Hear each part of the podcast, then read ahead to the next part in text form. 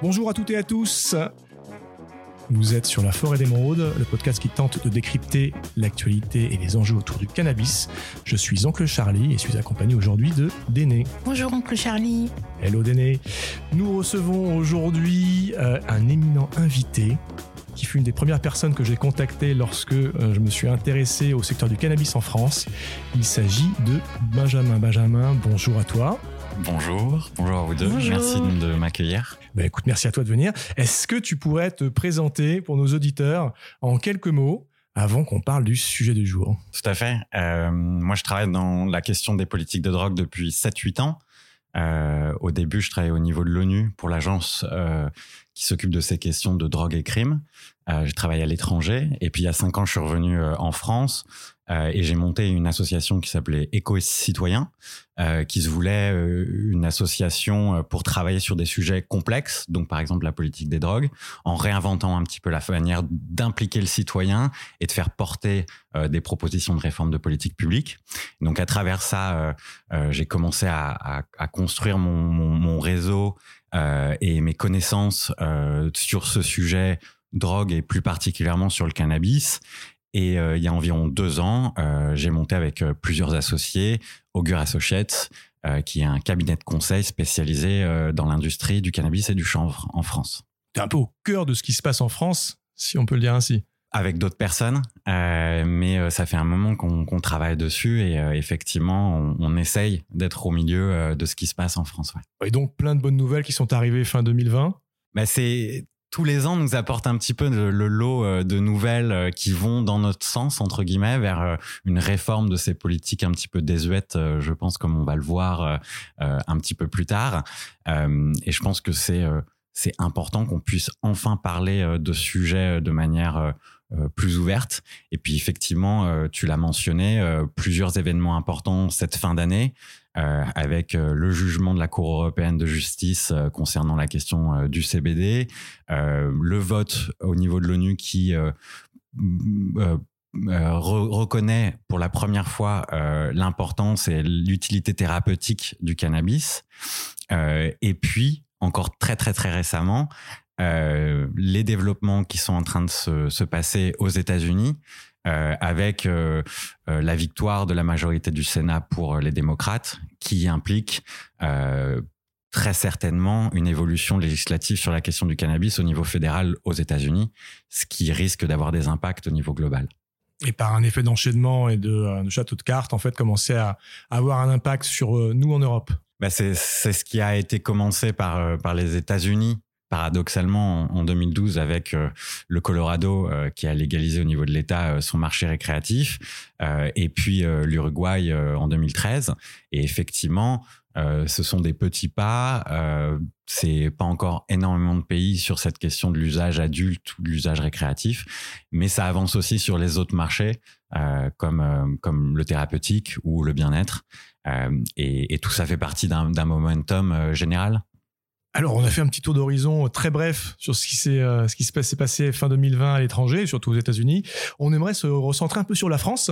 Il y a quelques semaines, euh, on est on est tombé sur un, un très bon article de Newsweed qui est un média qu'on suit assez régulièrement, et qui faisait une rétrospective sur les 50 dernières années de politique euh, française vis-à-vis du cannabis, alors des drogues en général et du cannabis en particulier, en reprenant un peu les différentes positions, annonces, approches euh, qui ont été euh, qui ont été celles des politiques français. Et on voulait avoir un peu ton opinion. Bah, t'es expert du sujet. Comment est-ce que ça, a été mis en place? Quelle a été l'approche? Est-ce qu'on a parlé simplement de sécurité, de répression? Est-ce qu'on a parlé de volet sanitaire Est-ce qu'on a parlé de médical? Parce qu'on sent que ça évolue. Et on vient de se le rappeler, euh, ça a évolué euh, ces derniers mois. Il y a une, une mission de consultation qui a, été lancée il y a, deux ans, euh, une expérimentation du cannabis, enfin de la distribution différents modèles de distribution du, du cannabis thérapeutique qui va être lancé là incessamment sous peu. Donc on aimerait avoir un peu ton opinion, savoir d'où est-ce qu'on part en France. On entend parler des lois avant ça euh, de euh, 1916 qui ont été des infusions des, euh, des textes, textes internationaux où la France suivait un peu. On aimerait débroussailler un peu tout ça pour que aujourd'hui les Français se rendent compte d'où on vient et quel a été la seule, le seul prisme à travers lequel on a regardé le cannabis jusque-là? Est-ce que tu peux nous faire ce petit historique? Bon, c'est vrai que c'est un petit peu complexe de, de refaire l'histoire, euh, la législation autour du cannabis, euh, parce que comme tu l'as dit, euh, on, on, a dépassé les 100 ans euh, de la première loi de prohibition du cannabis en France qui s'est faite en 1916. il faut bien se rappeler que hum, même après, l'État français a continué dans ses colonies, euh, notamment au Maroc, à produire et vendre euh, du, du, cannabis sous la forme de hashish. Euh, néanmoins, ça s'est ça s'est ça s'est fermé peu de temps après, euh, mais c'est important de l'avoir en tête. Mm-hmm. Il faut aussi comprendre que cette première loi, elle a suivi un mouvement international de prohibition qui a été initié aux États-Unis sous l'impulsion en fait des, des mouvements puritains qui qui qui dont, l'objectif principal était l'interdiction, la prohibition de l'alcool, euh, et ils ont réussi euh, aux États-Unis avec la prohibition, euh, mais ça ne s'est pas arrêté là. Il y a plusieurs personnalités importantes américaines notamment qui ont tout fait au niveau international pour on va dire forcer un petit peu la main à certains pays pour aller dans ce sens de l'interdiction plus globalement de certaines drogues euh, qu'on va nommer euh, à l'époque narcotiques, euh, qu'on appelle aujourd'hui les stupéfiants. et ça a commencé par l'opium, et le cannabis est venu juste après. Il y a plusieurs explications. Hein, il n'y en a pas une seule. Évidemment, il y a des questions économiques qui sont liées autour du chanvre et, du cannabis. il y a des questions sociales avec notamment aux États-Unis, la volonté euh, de adosser une consommation dans ce cas-là du cannabis à un groupe de population ou à des groupes de population euh, qu'on souhaite contrôler socialement. Euh, donc c'était principalement les, hispanophones et les afro-américains. Et donc parallèlement, on, arrivait au, début de la Ligue des Nations euh, et puis après de l'ONU. Donc c'est vraiment toute la construction euh, libérale euh, du multilatéralisme international et dont la régulation internationale des drogues fait partie. Et donc c'est vraiment au début du siècle hein, qu'on commence à interdire vraiment explicitement cette substance.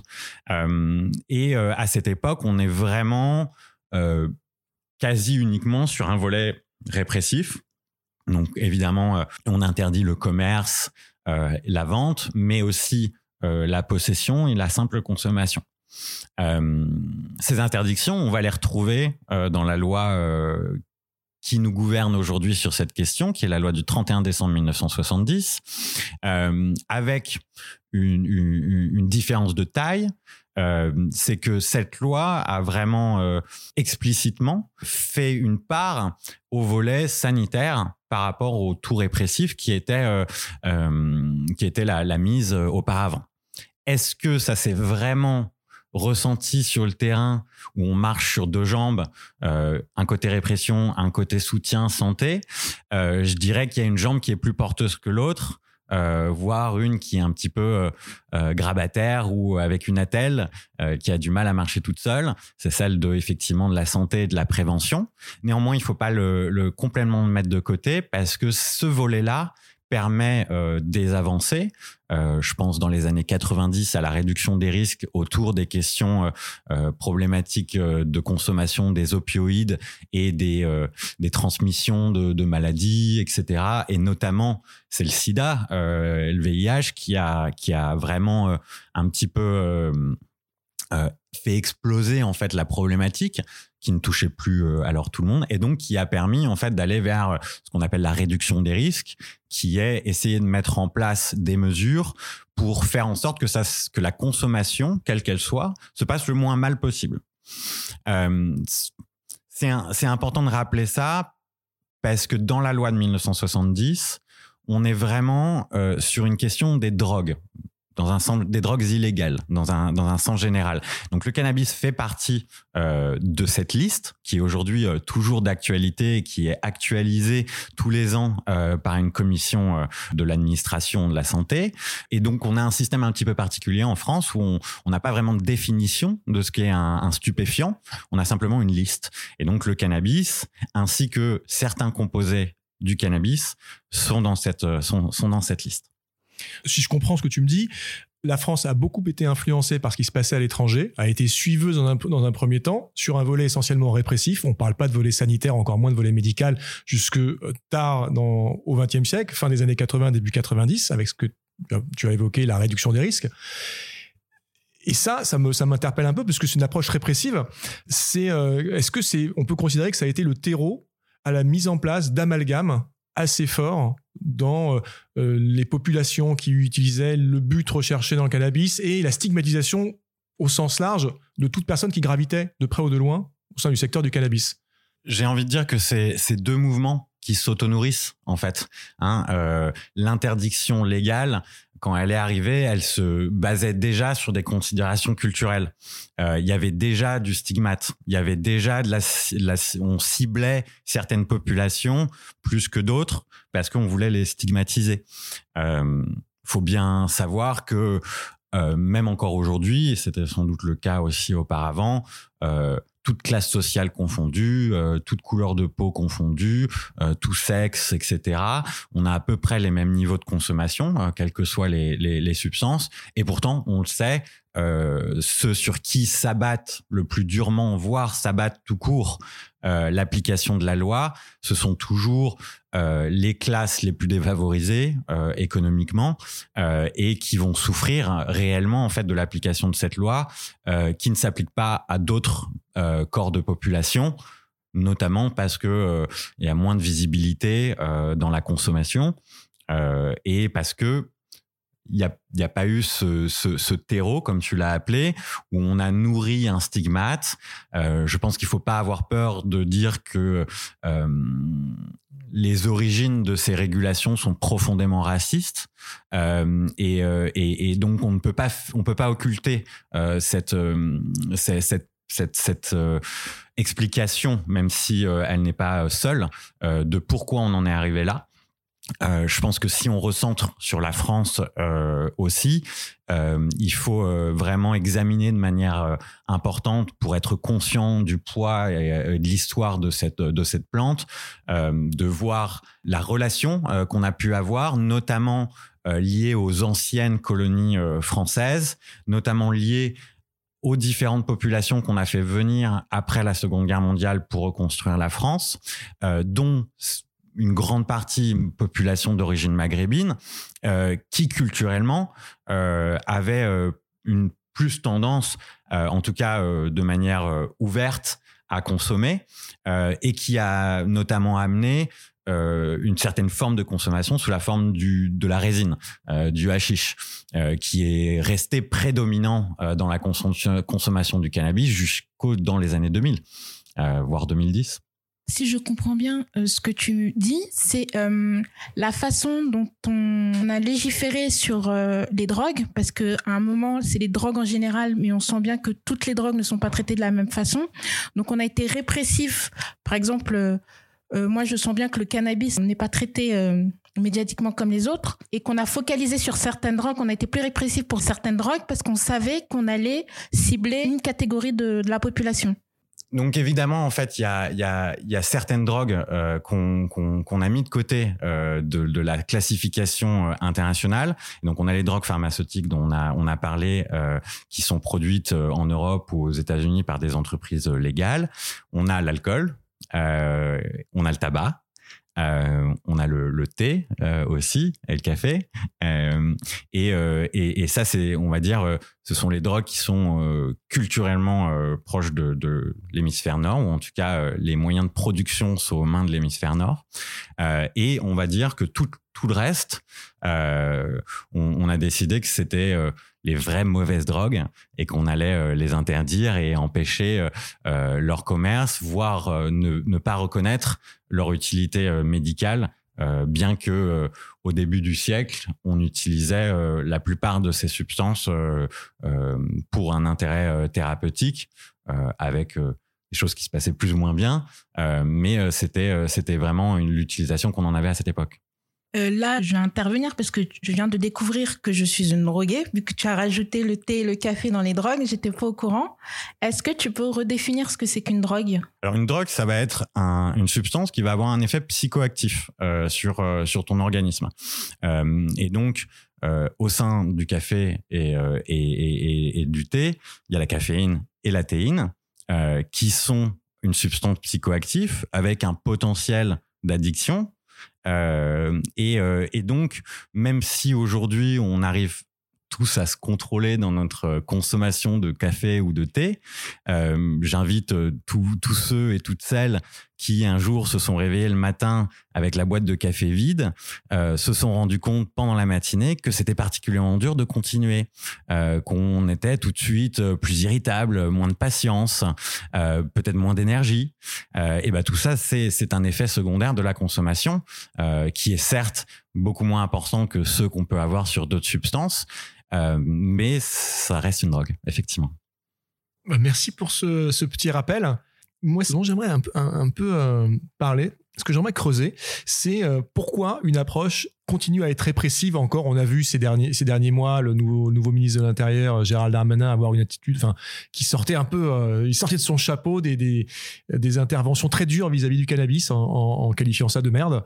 là où on, on a l'impression que c'était le sens de l'histoire allait de l'autre côté avait vraiment un assouplissement, une, une, intégration des enjeux autour du cannabis plus inclusif socialement, médicalement parlant, euh, inclure un volet sanitaire. Et là, on a cette déclaration à la fin de l'été qui euh, sort de ne sais pas où, mais qui est quelque part en phase avec les postures, les positions politiques depuis cette loi de 70. Tout à fait. Pour reprendre euh, euh ton, ta première intervention euh, sur l'article de Newsweek qui reprenait les déclarations des, des ministres de l'Intérieur depuis 50 ans, c'est extrêmement pertinent d'avoir fait ça parce que ça montre que le volet répressif sous la houlette euh, du, du, ministère de, de l'Intérieur et du ministre euh, sont la, la, véritable voie euh, de euh, la politique de la drogue euh, en France.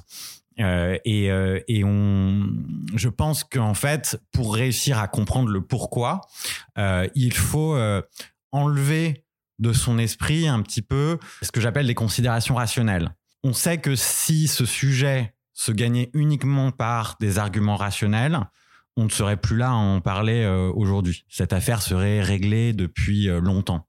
Euh, ce qu'il faut prendre en compte, c'est le contexte, l'environnement politique et social.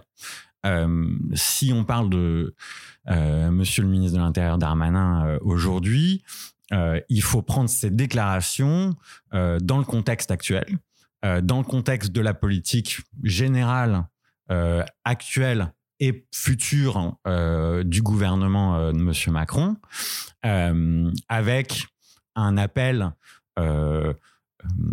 assez assez flagrant à certaines catégories de la population qui voient encore dans ces produits le mal absolu et où on flatte en fait les, les, les villes émotions, j'ai envie de dire, euh, où on va aller dans la facilité, euh, on va être vulgaire euh, et euh, on, on, va faire en sorte, et c'est ce qui, euh, ce qui, a été très présent ces, dernières décennies, mais beaucoup moins maintenant, euh, où en fait on va exagérer on n'est plus du tout dans des choses mesurées, on, est dans une, disqualification complète du sujet en fait. Hein, ça se retrouve bien dans euh, cette phrase que tu, as mentionnée tout à l'heure, le cannabis c'est de la merde. On a tout dans cette phrase en fait. On a cette envie immédiate d'arrêter le débat. Ce débat n'est pas un débat.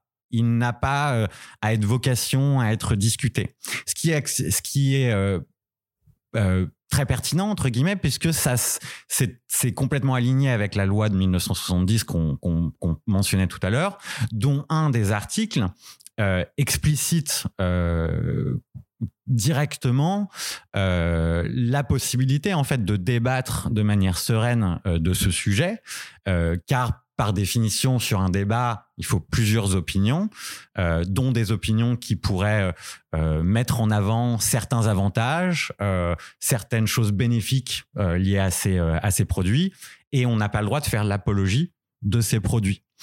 et donc, en fait, cette, cet article, il a verrouillé la possibilité de débattre pendant très longtemps.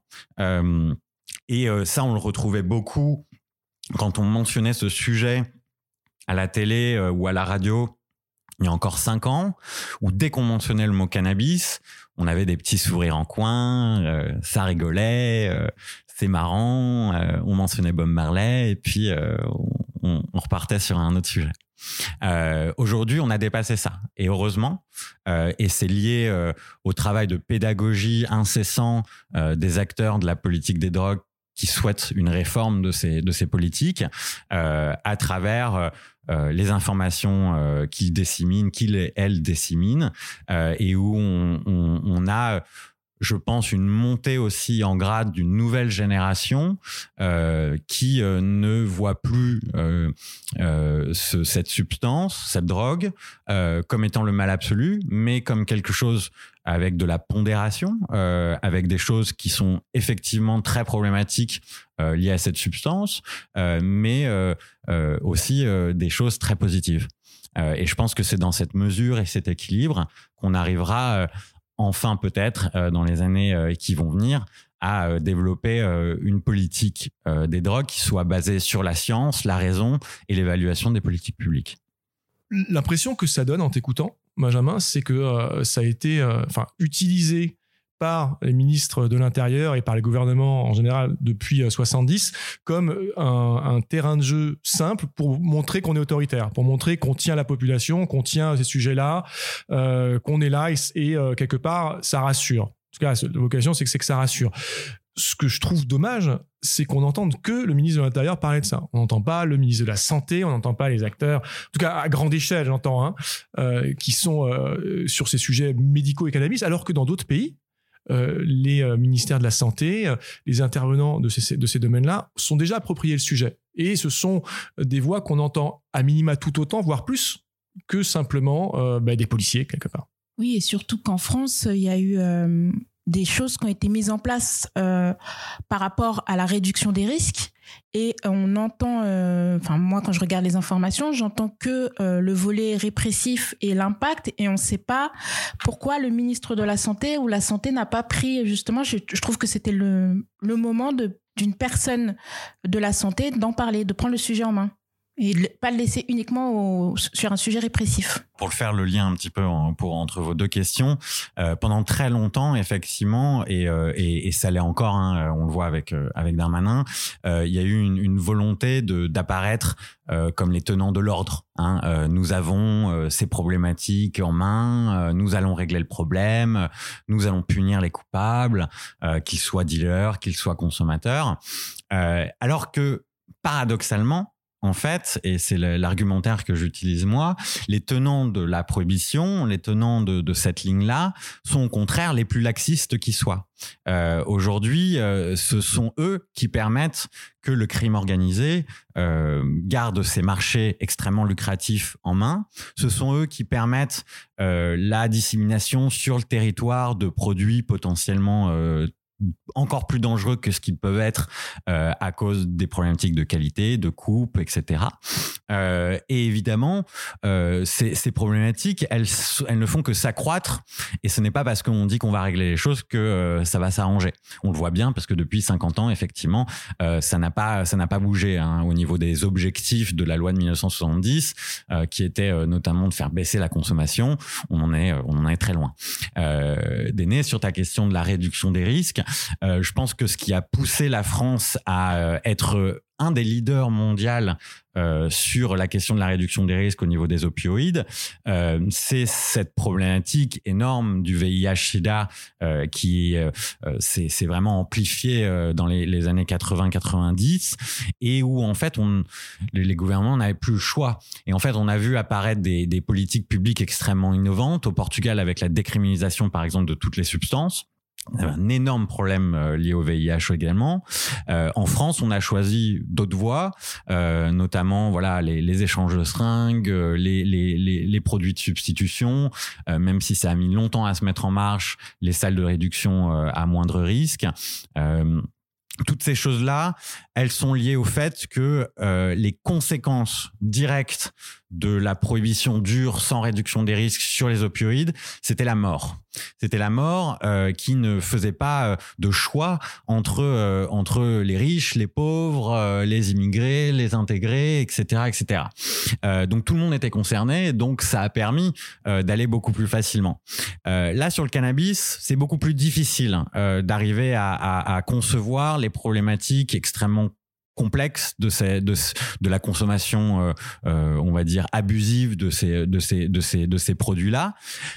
Personne ne meurt jamais d'une consommation abusive de cannabis. Euh, et donc, on va avoir plus de difficultés à aller sur des moyens de réduction des risques, alors que ça peut être très simple. Hein, c'est euh, euh, substituer la combustion avec du tabac euh, à euh, des processus de vaporisation, euh, par exemple. Ça, c'est une des choses qu'on peut qu'on qu'on peut faire mais c'est pas très sexy. Et puis ça a pas trop d'impact. Donc c'est pour ça qu'entre guillemets, euh, je pense, pour répondre à ta question, que c'est pas aussi avancé, même si en fait c'est vraiment la même logique de réduire les méfaits, réduire les risques.